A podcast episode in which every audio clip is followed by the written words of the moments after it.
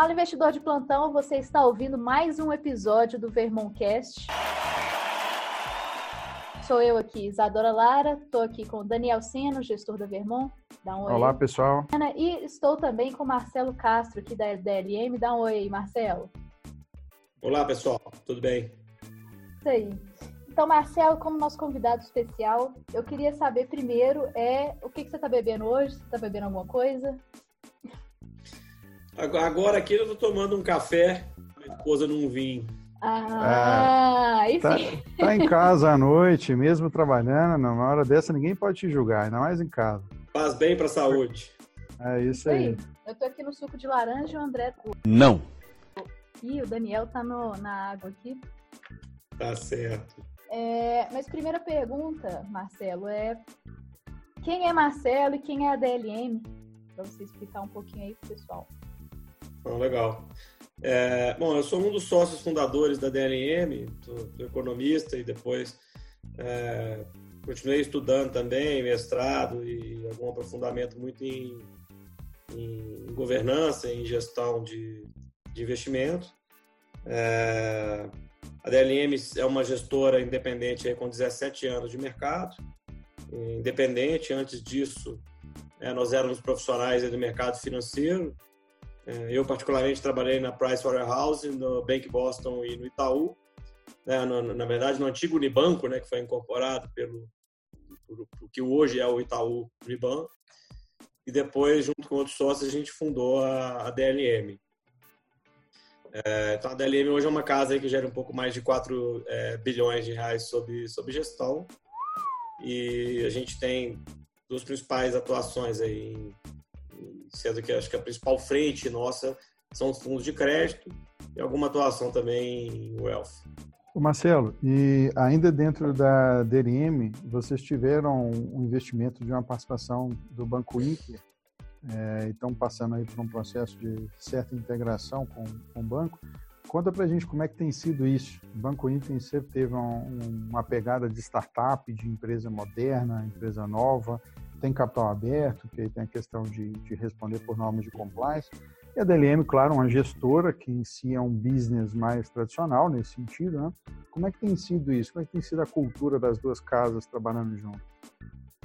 Não, excelente. Assim, estamos super felizes com a, com a parceria aí com, com o Inter. O Inter é, chegou com uma participação relevante, ele comprou 70% de participação é, societária e, e a DLM segue como uma gestora é, que sempre fomos aí com processos segregados, é, atendemos não só a plataforma de investimentos do Inter, né, a PAI, que é uma plataforma que vem crescendo bastante, é, estamos super bem é, é, impressionados com, com, a velocidade, com o potencial da plataforma que eles têm, que distribuem nossos produtos também, como também temos a, a atendemos a, acho que, ao mercado como um todo. Então, é, para nós foi uma união muito legal, de uma turma muito séria, muito competente, que só veio agregar, é, manter o que já tinha de bom e, e, trazer coisa nova, trazer força, trazer inovação é, com gente boa. Uhum. E como que você vê, assim, com o Banco Inter, é, essas novidades do mercado financeiro? Quer dizer, tem tantos novos players, novas opções de investimento. Como você vê, assim, essa junção do DLM com o Inter? Na verdade, assim, a gente vê esse movimento é, no mercado, né, com, com o advento da, da baixa de juros, né, nos últimos anos, com a adoção tecnológica, mudança de comportamento do investidor, como um todo, a gente, né, vocês estão vendo isso diretamente, né, vocês estão muito inseridos exatamente nesse contexto, o investidor está buscando mais diversificação, está sofisticando, está querendo mais orientação, conteúdo financeiro, e no ambiente de juro baixo, ele tem que diversificar. Então, acho que assim, o, o mais interessante nesse contexto é cada vez mais é importante ter gestores especialistas nas diversas classes, todas são muito importantes para a composição de portfólio, e eu acho que as plataformas abertas de investimento como um todo é, vão continuar crescendo muito. Esse mercado no, no, nos Estados Unidos ele, por exemplo, né, que é um mercado de referência, vamos dizer, é um mercado onde as plataformas abertas, as plataformas de investimento são maiores em termos de, de relevância para a indústria de investimentos do que os próprios bancos.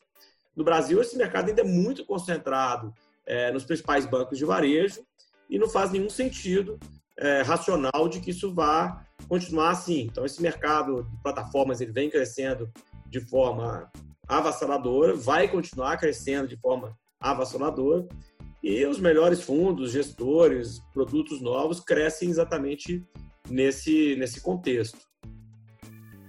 Marcelo, ainda nessa linha do que você está falando, você falou de, desses avanços, e realmente a tecnologia está mudando muita coisa no mercado financeiro. É, daí nascem diversos players.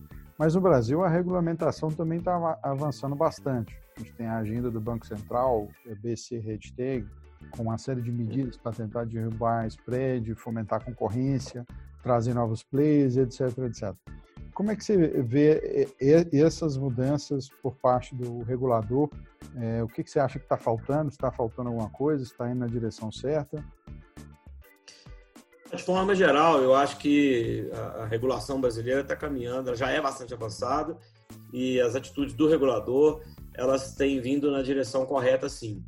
É, se a gente for pegar medidas importantes, não no mercado de investimento, né, mas no mercado, por exemplo, de meio de pagamento, o que aconteceu com as credenciadoras, né, o, que, o que tem acontecido para estimular o aumento da competição, a desintermediação, isso tudo é muito importante, porque você traz competição, você traz é, naturalmente os, os preços para baixo, trazendo mais players, às vezes, em mercados que eram meio que reservados para uns poucos ali agraciados. Né?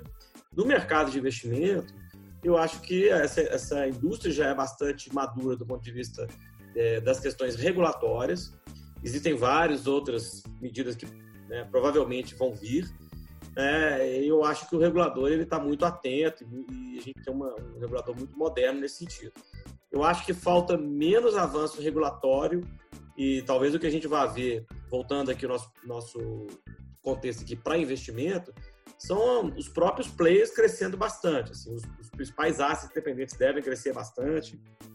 A indústria, é, não só de renda variável, mas de renda fixa, de fundos quant, de fundos imobiliários, diversas classes tendem a ganhar pesos que antes é, eram inimagináveis. A gente vai ver essas indústrias crescendo aí avassaladoramente, né? e puxados até por uma nova demanda, por um novo padrão de, de, de consumo né? de produtos e de serviços financeiros é, pelas pessoas. Eu acho que assim, do ponto de vista em que as, as pessoas estão mais sensibilizadas e passam a conhecer que há opções melhores fora dos grandes bancos, e estão forçadas a ter um novo padrão de comportamento, porque aquele juro nominal foi embora, né? Tá todo mundo órfão do CDI ali, como tem uma expressão popular. A partir disso, você, você puxa a reboque toda essa evolução, né? De, de, de todo mundo que está é, é, conectado, né? De plataforma de investimento, a gestora é, tradicional, a gestoras novas de classes antes é, inexistentes. É, isso tudo é muito interessante. Para dar um exemplo, é, por exemplo, uma, uma, indústria que a gente é, é, gosta de estudar bastante, né? vamos pensar, por exemplo, a indústria de fundos imobiliários. É, até outro dia, no Brasil, você só comprava tijolo direto, né? imóvel, naquela né? tradicional abordagem ali lusitana, né? de que imóvel não tem erro, você compra imóvel para alugar e tudo. O que aconteceu? Primeiro, a evolução dos imóveis mudou bastante, né?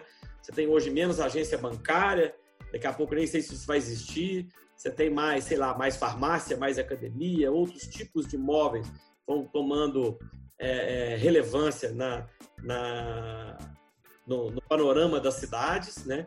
E as pessoas que antes passavam a comprar ali matrículas e imóveis diretamente, começaram a ver, por exemplo, que fundos imobiliários ou fundos de recebíveis imobiliários eram alternativas muito interessantes para você participar dessa indústria com mais liquidez, pagando menos imposto ou isento de imposto, né? E aí diversificando muito mais seu portfólio.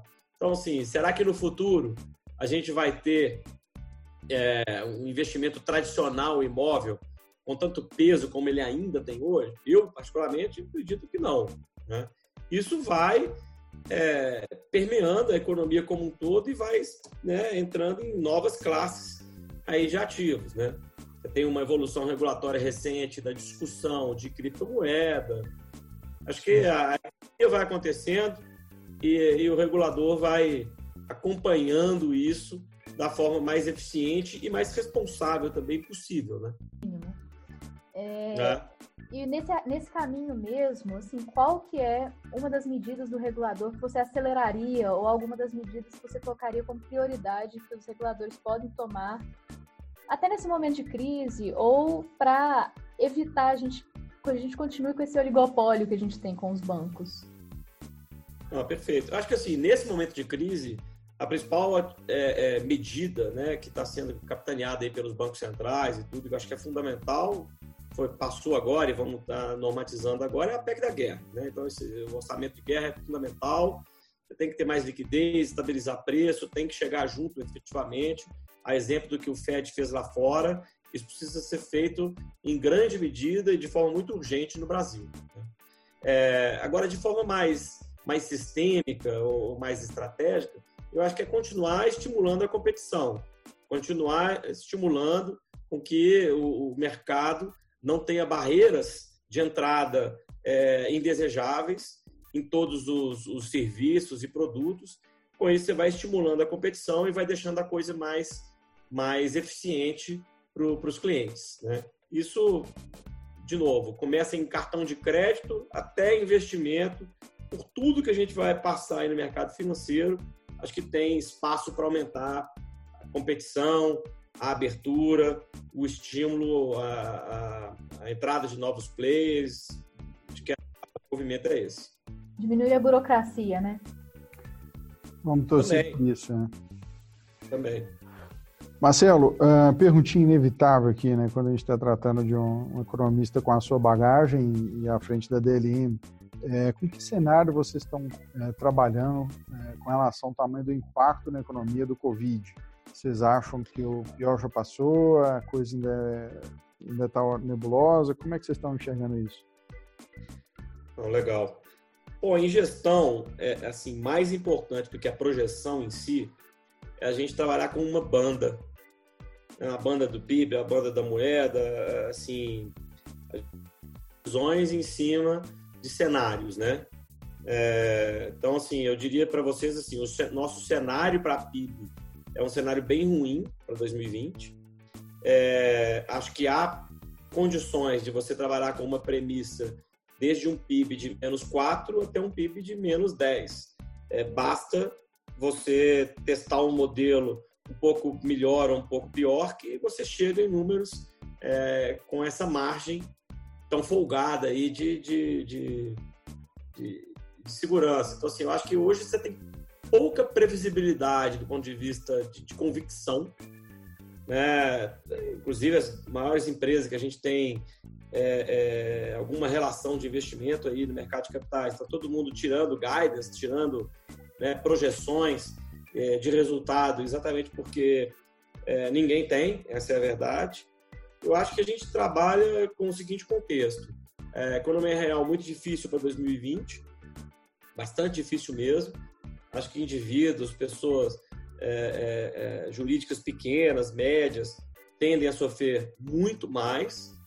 As empresas maiores, com mais amplo acesso ao mercado de capitais, é, obviamente estão mais protegidos.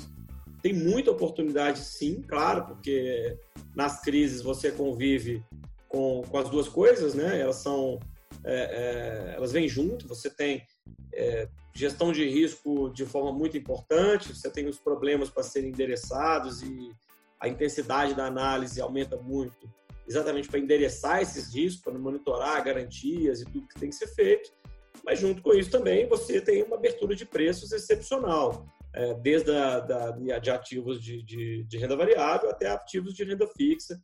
É, eu diria que tem hoje assim preços em, em condições de liquidação. Mas como a gente está numa situação absolutamente inédita, sem precedentes, a melhor forma de lidar com isso é de maneira equilibrada. Assim, é, antes de, de, aproveitar as oportunidades, é trazer em primeiro lugar a gestão de risco, em primeiro lugar a, a, a parcimônia, né? mas sim, dito que essas duas atitudes aí são, são risco e parcimônia são, são trazidas em primeiro lugar, é, não deixar de olhar também o que, que aparece todo dia na tela, na frente da gente, é, sendo negociada a preços realmente de, de ocasião. É, acho que o Brasil tende a trabalhar com um câmbio realmente mais desvalorizado, assim como outros emergentes. É, na economia, né, todas as atitudes aí parafiscais aí, de socorro, elas acabam é, julgando um pouco para frente aquele nosso para casa de austeridade fiscal. Então, né, isso, junto com essa, esse barulho político que aumentou muito aí nos últimos 15 dias, é, isso acaba forçando a curva longa para cima, né, é inevitável. Então, assim, a gente ainda tem que conviver numa situação de país emergente com uma economia onde política sempre faz muito preço, como a gente gosta de dizer aqui, né? Assim, economias emergentes, política realmente faz preço. E política voltou a ser um fator muito, muito presente na, nas pautas é, é, é diárias, né? Tá, tá, tá ganhando corpo. Eu acho que hoje, sim, nós estamos bastante negativos para a economia real 2020. Tá? Para frente as coisas se ajustam. 2020 é bem ruim. Mas você acha que a retomada vai ser mais rápida ou mais lenta? Eu acho que ela não é uma retomada muito rápida, não, porque esse efeito do lockdown, esse efeito de liquidez, é, talvez você tenha isso mais, mais forte realmente nas economias mais avançadas.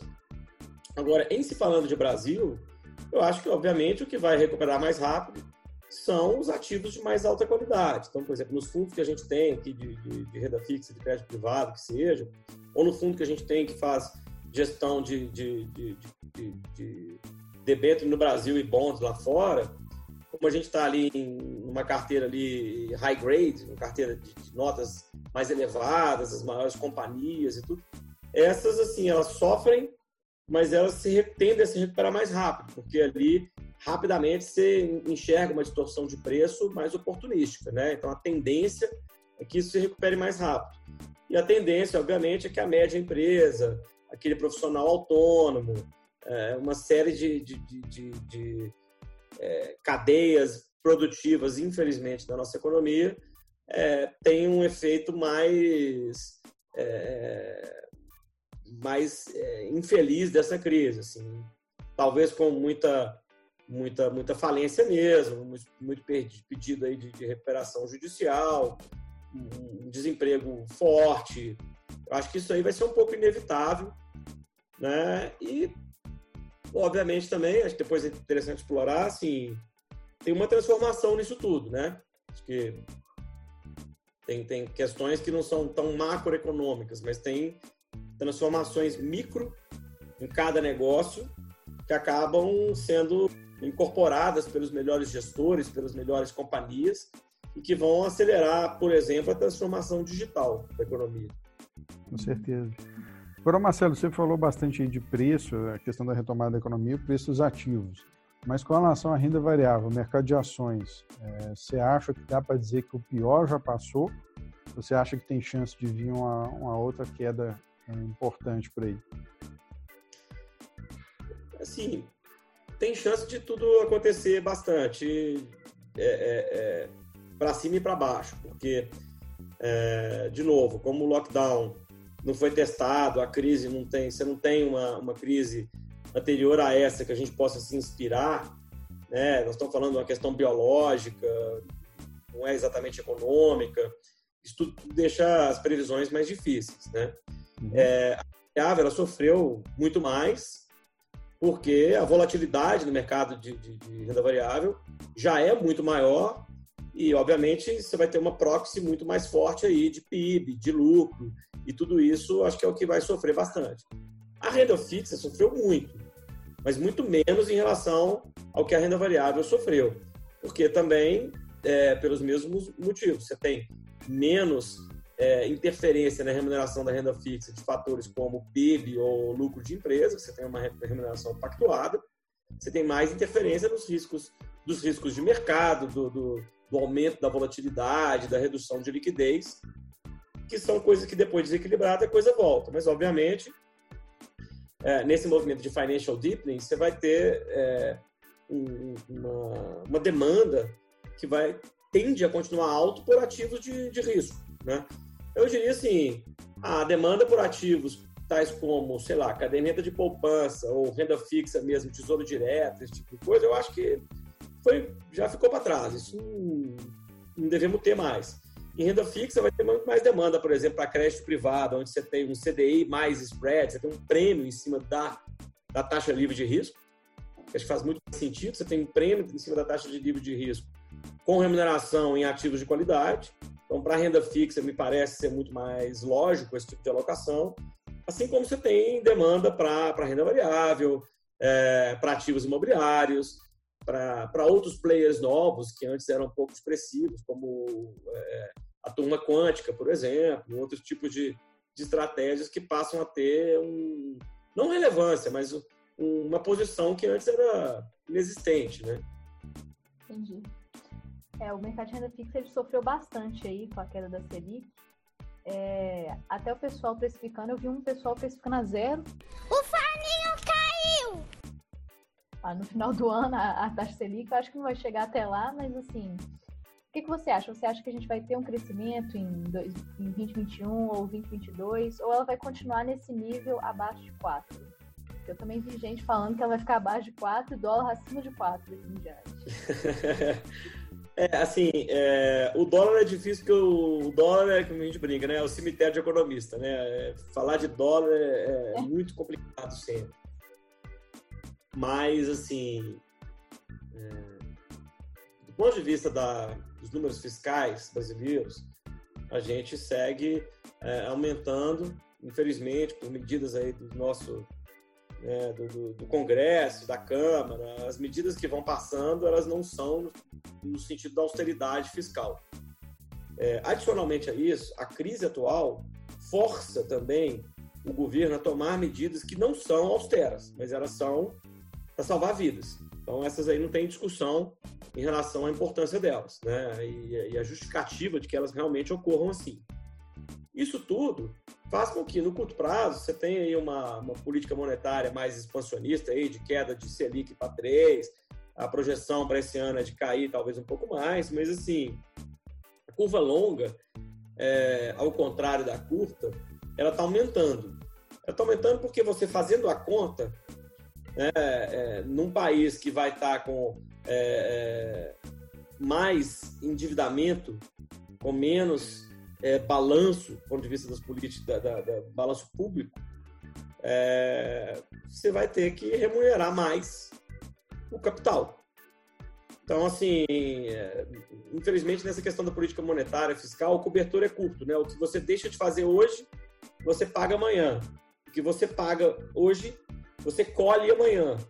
Eu acho que a gente tem uma escolha aí como brasileiros para ser feita é, é, mesmo com a crise, sim, fazer o que é preciso fazer com a crise, mas paralelamente não deixarmos de, de, de lado uma agenda no ponto de vista dos avanços institucionais nossos, né, nos avanços até da simplificação empresarial, assim, falando como empresário também, né, o Brasil é um país muito difícil para você empresariar.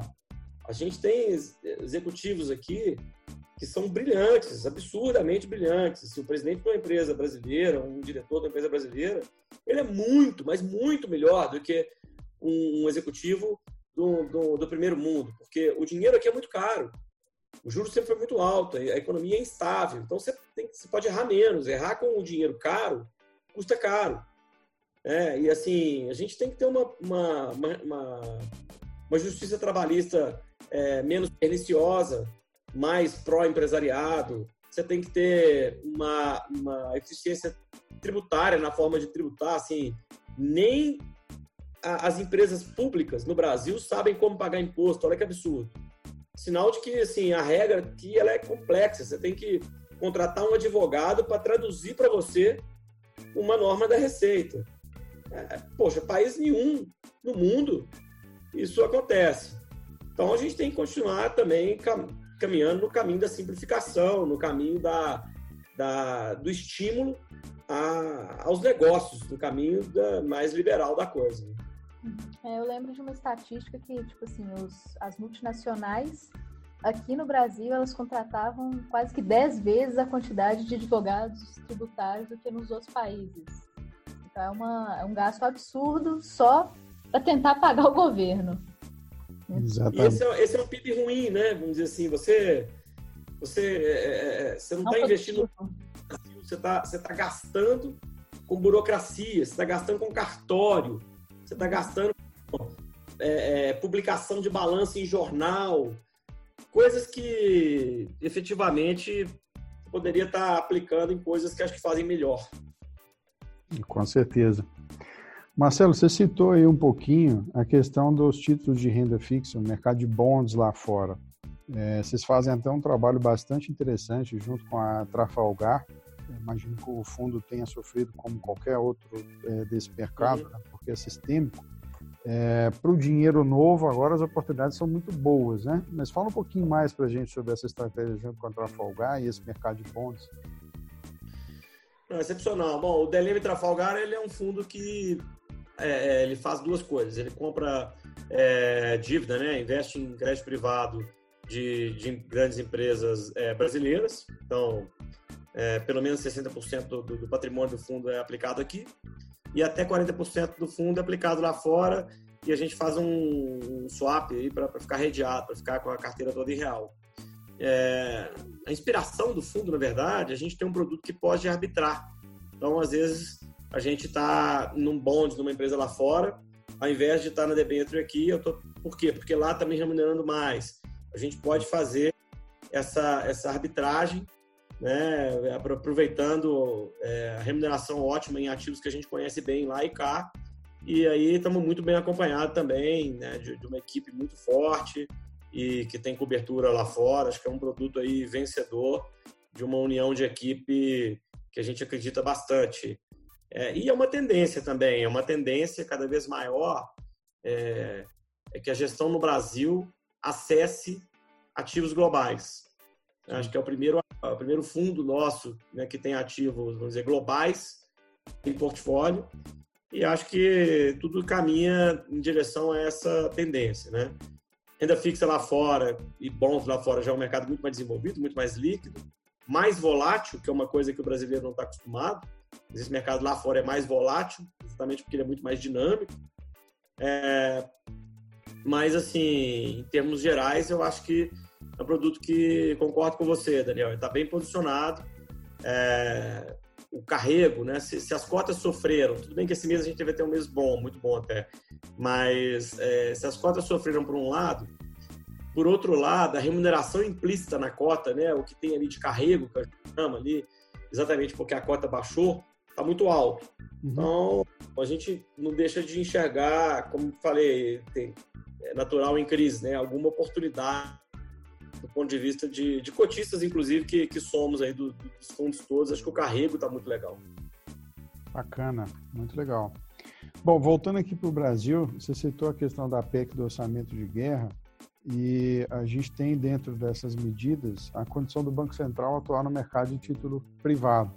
Qual que é a sua expectativa com a isso? Você acha que o, o Banco Central vai conseguir promover liquidez para esse mercado, que é tudo que está faltando nesse momento?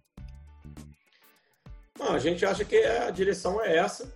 O Banco Central é o melhor player para fazer isso, com, com tempestividade, com volume, com, com a urgência que, que a situação requer para estabilizar preço. A medida agora vai ser normatizada, né? então é, tem o tempo da normatização dessa medida, mas acho que é uma medida que, pelo próprio anúncio dela, ela já, já tende a estabilizar o mercado. Né? Uhum. É, nos Estados Unidos, onde isso foi feito com muita eficiência, é, o efeito foi muito positivo. Eu acho que o efeito aqui de ser também muito positivo. Legal.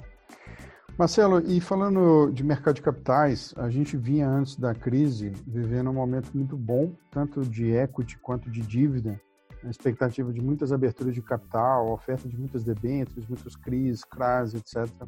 E esse mercado, inclusive, estava extrapolando o universo das empresas gigantes, né, que sempre foi um mercado de empresas muito grandes, e chegando em empresas menores, no middle market, empresas de 500 milhões de faturamento, 300 milhões de faturamento, por aí vai.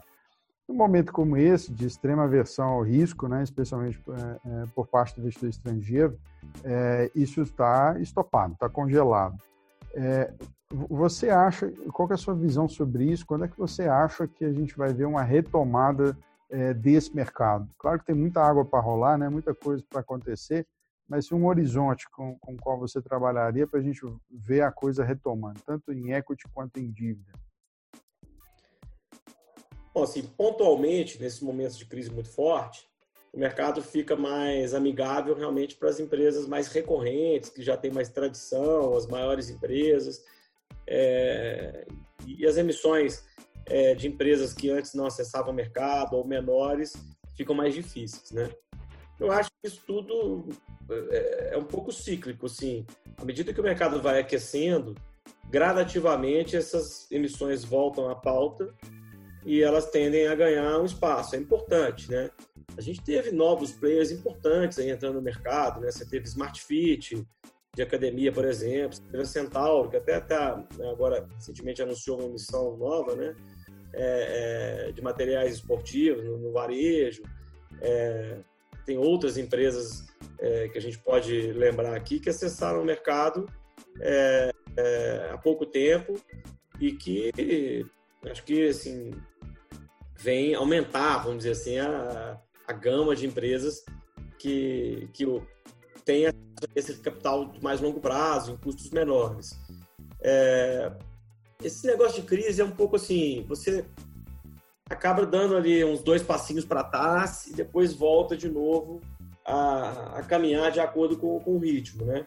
Acho que agora a gente está exatamente nesse, nesse, nesse ponto de parada, é a coisa retomando, é, depende de vários fatores, isso tende a voltar, mas certamente primeiro retoma para os ativos mais óbvios, para as empresas maiores, depois para a segunda onda. Isso vale tanto para IPOs, tem muita gente que estava tirando da gaveta alguns IPOs aí que estavam por vir, né, incorporadora, empresa de varejo, empresa industrial, de serviço, tinha muita coisa realmente pra, por vir agora, até é, com ofertas quase que registradas, inclusive. É, acho que isso tudo, vamos dizer, sai da mesa agora, volta para a gaveta, mas em algum momento mais favorável tende a, a, tomar corpo de novo, né? E é importante. É, no cenário de taxa de juros estruturalmente mais baixa, por parte do investidor acaba havendo uma demanda natural, né? Ele quer ver coisas além do óbvio, né? É claro que depois que passar toda essa, essa situação, a gente pode ver esse mercado voltar, né? E essa, agora eu fiquei com uma dúvida aqui. É, e essa onda de IPOs que estavam sendo lá fora, você acha que quando voltar a economia, o pessoal vai voltar, vai continuar indo lá fora ou vai voltar para aqui dentro de novo, né? Ah, sim, as aberturas de capital fora do país, é. né? Ah, perfeito. Eu acho que sim, você tem dois efeitos. Né? Primeiro, você tem algumas bolsas lá fora que algumas empresas mais intensivas eh, tecnologicamente e tal acharam é, mais adequado emitir lá fora. É, na Nasdaq, por exemplo, por conta de tradição, ou para tentar acessar uma base de investidores que, que gosta mais daquele tema. É, outras já preferiram é, acessar aqui porque julgaram que a oportunidade estava mais interessante para cá. Não tem uma regra, uma verdade absoluta, não. É, eu acho que, assim, no geral, é, a gente vê a B3 aqui, né, a nossa bolsa, é, como uma bolsa muito moderna, que deve continuar ampliando o acesso a empresas, e algumas podem resolver saltar essa etapa ou é, é, diversificar em relação a fontes e estar lá fora também. Eu acho que lá fora tende a continuar também como uma alternativa, tá? É, e aqui dentro também. O mercado de acesso já, né, o, Bovespa mais ali, das empresas menores, que tem um prazo depois para cumprir de, determinados pré-requisitos, se listrar na, na, no novo mercado, por exemplo, também é um mercado que, assim, idealmente, ele precisa continuar sendo estimulado, continuar sendo trabalhado, porque é um mercado importante né, para empresas, às vezes, que não estão no patamar maior, poderem listar captar uma, uma oferta primária e tudo para, num segundo momento, cumpridos determinados pré-requisitos de governança, de capitalização, desenvolvimento do modelo é, e de liquidez, é, fazerem uma, uma, uma adesão ao, ao, nível diferenciado de, de governança corporativa. Acho que tudo, esse, tudo isso é uma tendência, na verdade, depende muito é, do, do macro e, e, do, e do mood, do, do, do humor de mercado mesmo. Tá? O mercado dita isso muito, como vocês bem colocaram, é, aumentando a demanda, você vai tirando é, novas é, é ofertas da gaveta aí, porque tem, vai tendo comprador, e reduzindo a demanda como no momento de hoje, é, você congela um pouco isso aí. Tende, tende a equilibrar. Eu acho que nós estamos assim, não, tem nenhuma, nenhuma bonança que dure para sempre, né? nenhuma euforia de preço, nada, tudo se ajuste, se ajusta. E não tem também nenhuma crise, por mais que essa crise seja triste e absolutamente forte, é, nenhuma crise também que vá durar é, eternamente. Então, na hora que isso passar, a coisa vai se equilibrar de alguma maneira. Uhum. É, e você já citou aí a governança corporativa, e como você é um especialista no assunto, como que você vê a governança corporativa nas empresas nesse momento de pandemia? Gestão de risco, né? É, especialmente é, pós-pandemia, inclusive, né? E, sobretudo nesse quesito que a Isa falou, da gestão de risco, que é uma coisa que é. talvez tenha sido sempre é, pouco trabalhada, né? Não trabalhada devidamente dentro das organizações. Como é que você vê isso? Acho que muito bem levantado por vocês. Eu acho que assim os conselhos de forma geral, né, os comitês de, de, de, governança, geralmente eles olhavam menos para essa questão de risco. Né? Uhum. Isso, um... Mas toda crise é, é interessante. As crises são muito, muito boas para avanço de governança. É nas crises que Sim. as maiores inovações acontecem, que as, que as evoluções mais importantes de governança também ocorrem. Então, assim, para citar exemplos ali passados, quando é, a gente teve também né, os desastres ali, por exemplo, na, na mineração, quando a gente teve é, é, qualquer problema que a gente for lembrar em determinadas companhias, é, você passou a ter comitês que é, passaram a olhar questões, por exemplo, ambientais, questões sociais, com mais importância para os negócios e não só uma questão é, de, de, de meio ambiente ou de stakeholders mais conceituais. Né? Acho que por uma questão prática, olha, isso pode me trazer um prejuízo muito forte.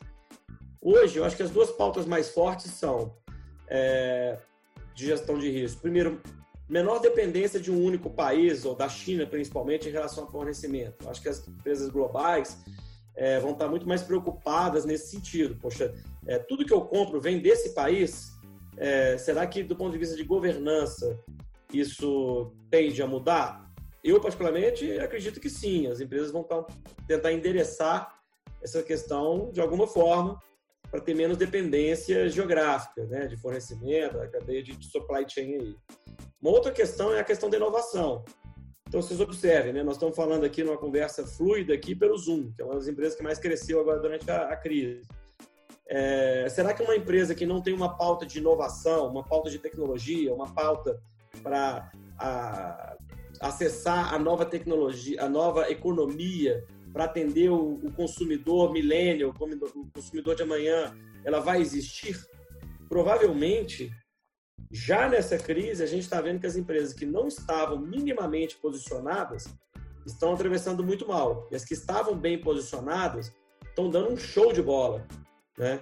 E, e nós estamos vendo também que essa adoção tecnológica, que a curva de tecnologia, o que aconteceria daqui a 5 anos, 8 anos, 12 anos, vai acontecer em um ano, em três anos. Uhum. Porque é, é, é, o, o, a, minha, a minha mãe, que, que agora está tá, tá remota, vamos dizer assim, está fazendo call comigo. E nunca fez isso. né? Porque as pessoas estão pedindo comida pelo aplicativo.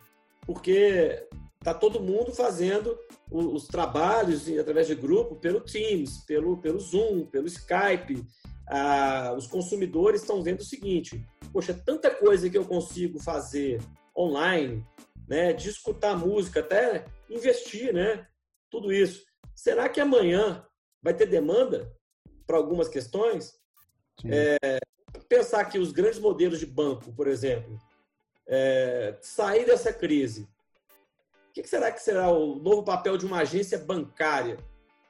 Olha, olha, olha assim, é, eu tenho, é, meus filhos aqui que ainda são crianças, né? Certamente não vão conhecer o que é uma agência de banco. Nunca foram e acho que nunca vão. Acho não, nunca vão. Né? Então eu acho que também é uma oportunidade do ponto de vista da governança.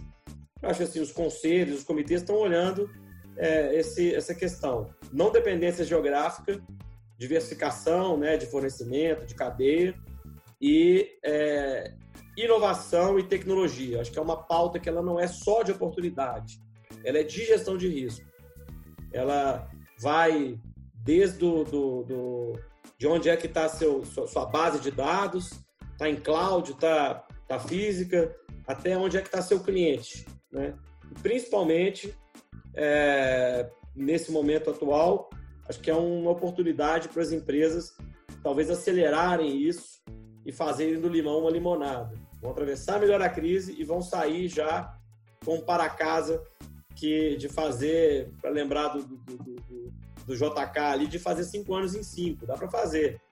Uhum. É, tá aprendendo a vender online, tá aprendendo a fazer tudo online. É, acabar dessa crise, eu tenho certeza que não vão esquecer. Então, a gente não sabe, é, é, Daniel e Isadora, assim, qual que é a medida dessa mudança de comportamento.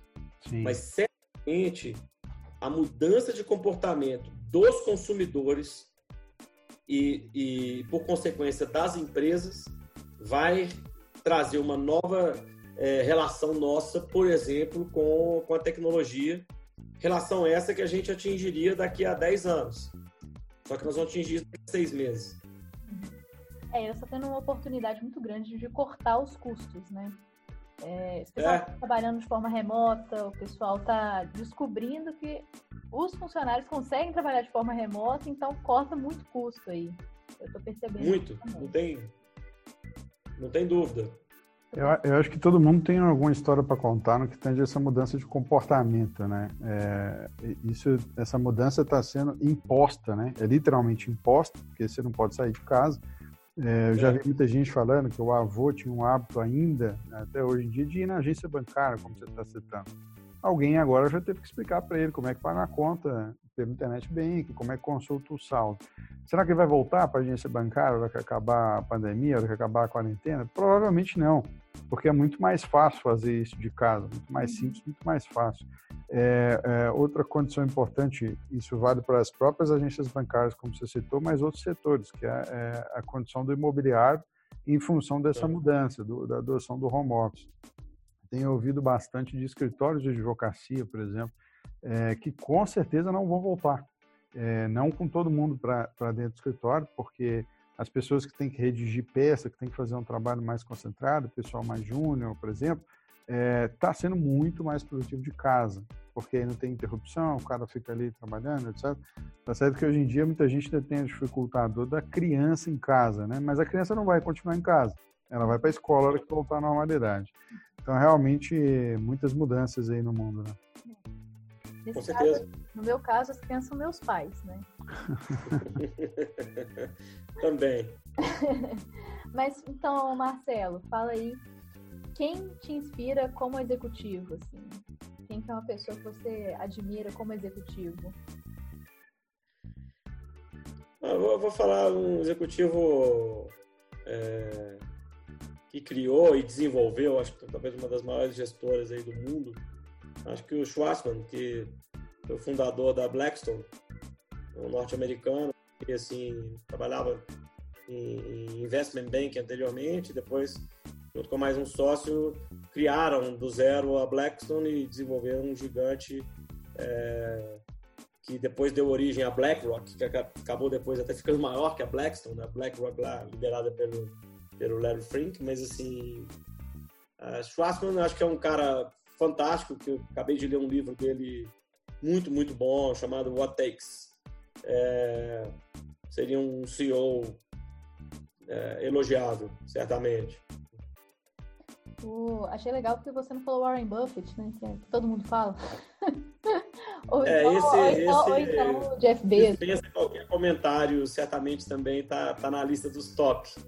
Mas é mais conhecido, né?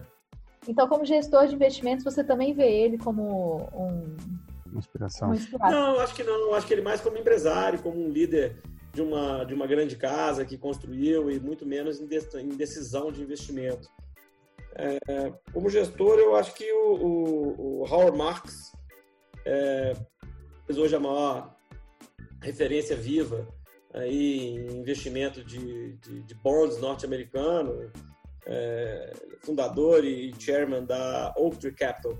Hum. E, assim, absolutamente interessante que desenvolveu e vem tendo, mais importante, resultados muito destacados é, em, em- em dívida, né, em crédito privado é, no, no mercado global.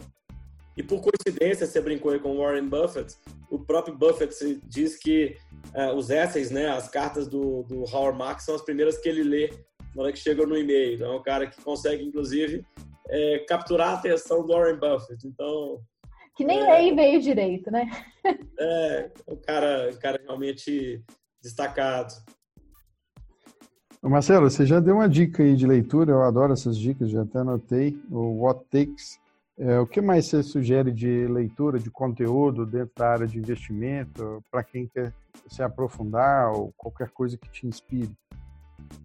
Ah, legal. É, Para continuar aqui no tema do Howard Marks, acho que ele escreveu um livro excepcional que chama The Most Important Thing, Hum, onde ele fala dos, do- dos dez principais princípios, vamos dizer, de investimento, é, e ele descreve cada um desses princípios, e o legal é que ele, ele tentou mostrar que são dez princípios, o que deveria ser simples, aí ele tenta depois, é, desenvolvendo cada princípio, mostrar que por, por trás de cada conceito simples tem uma série de cuidados, de, de, de, de cultura, de processos que são super importantes. Acho que foi muito bem sucedido para se mostrar assim, a, a trabalheira que dá o, o, o trabalho de gestão é, profissional de, de investimento.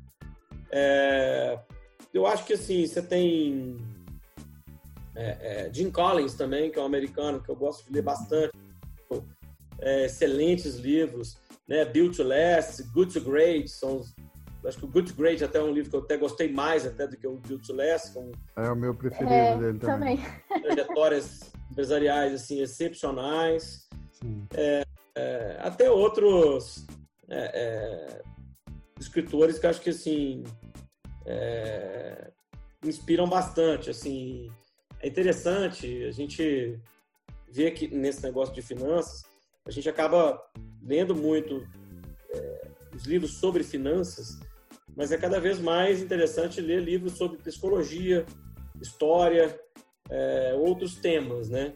Então, eu acho que, assim, a gente lê muito na nossa profissão e cada vez mais a gente tem lido livros sobre outros temas. Um, um livro é, recente que eu li, que a tradução dias dele seria é, seria meio que o lado difícil dos problemas difíceis.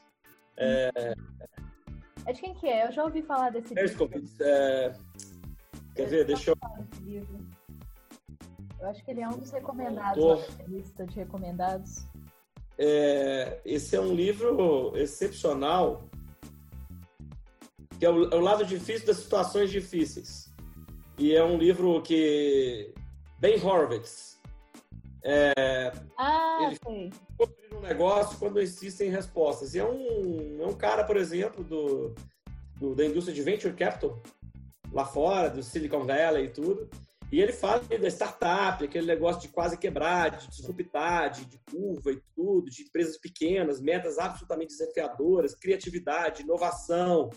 Como é que você engaja a equipe, traz gente excepcional, sem condição de pagar essas pessoas, né, pelo sonho, pela, pela proposta de valor. E realmente, acho que o resultado do livro é ele traduz o que é o lado difícil das situações difíceis. É, histórias que ele vai contar ali, onde ele quase quebrou, e depois, não vou dar um spoiler, mas é, tem uma história super bem sucedida aí para todo mundo conhecer. Esse, talvez, assim, lembrando de Supetão aqui, é um livro é, que, que me deu muito prazer de ler aí recentemente. É, ele tá? tem até um podcast. tecnologia. Ele tem até um podcast, o A16Z Podcast, que ele fala sobre evento, ele fala sobre os problemas e traz convidados também para uhum, uhum. É bem interessante. É. Marcelo, acho que é isso. Um prazeraço te ouvir aqui, foi muito bom mesmo. Parabéns pelo trabalho que vocês fazem na, na DLM, sem dúvida, o principal nome de gestão aí na nossa grande Minas Gerais. E volte sempre, vamos ver se a gente é, participa mais vocês aí dos, próprios, dos próximos temas, dos próximos assuntos aí no canal. Obrigado demais, foi um prazerão. Muito obrigada. Eu agradeço muito o convite, a, a conversa aqui super agradável. Parabéns aí pelo trabalho da Vermont, que a gente fica aqui acompanhando os parceiros e, e tem muita admiração também. Estamos sempre de porta aberta, tá? Obrigado aí. Tá ótimo, meu caro. Vai lá tomar seu vinho e é um tá na hora. É isso aí. tchau, tchau. Valeu, obrigado. Boa noite. Abração, muito obrigado. Valeu, tchau, tchau.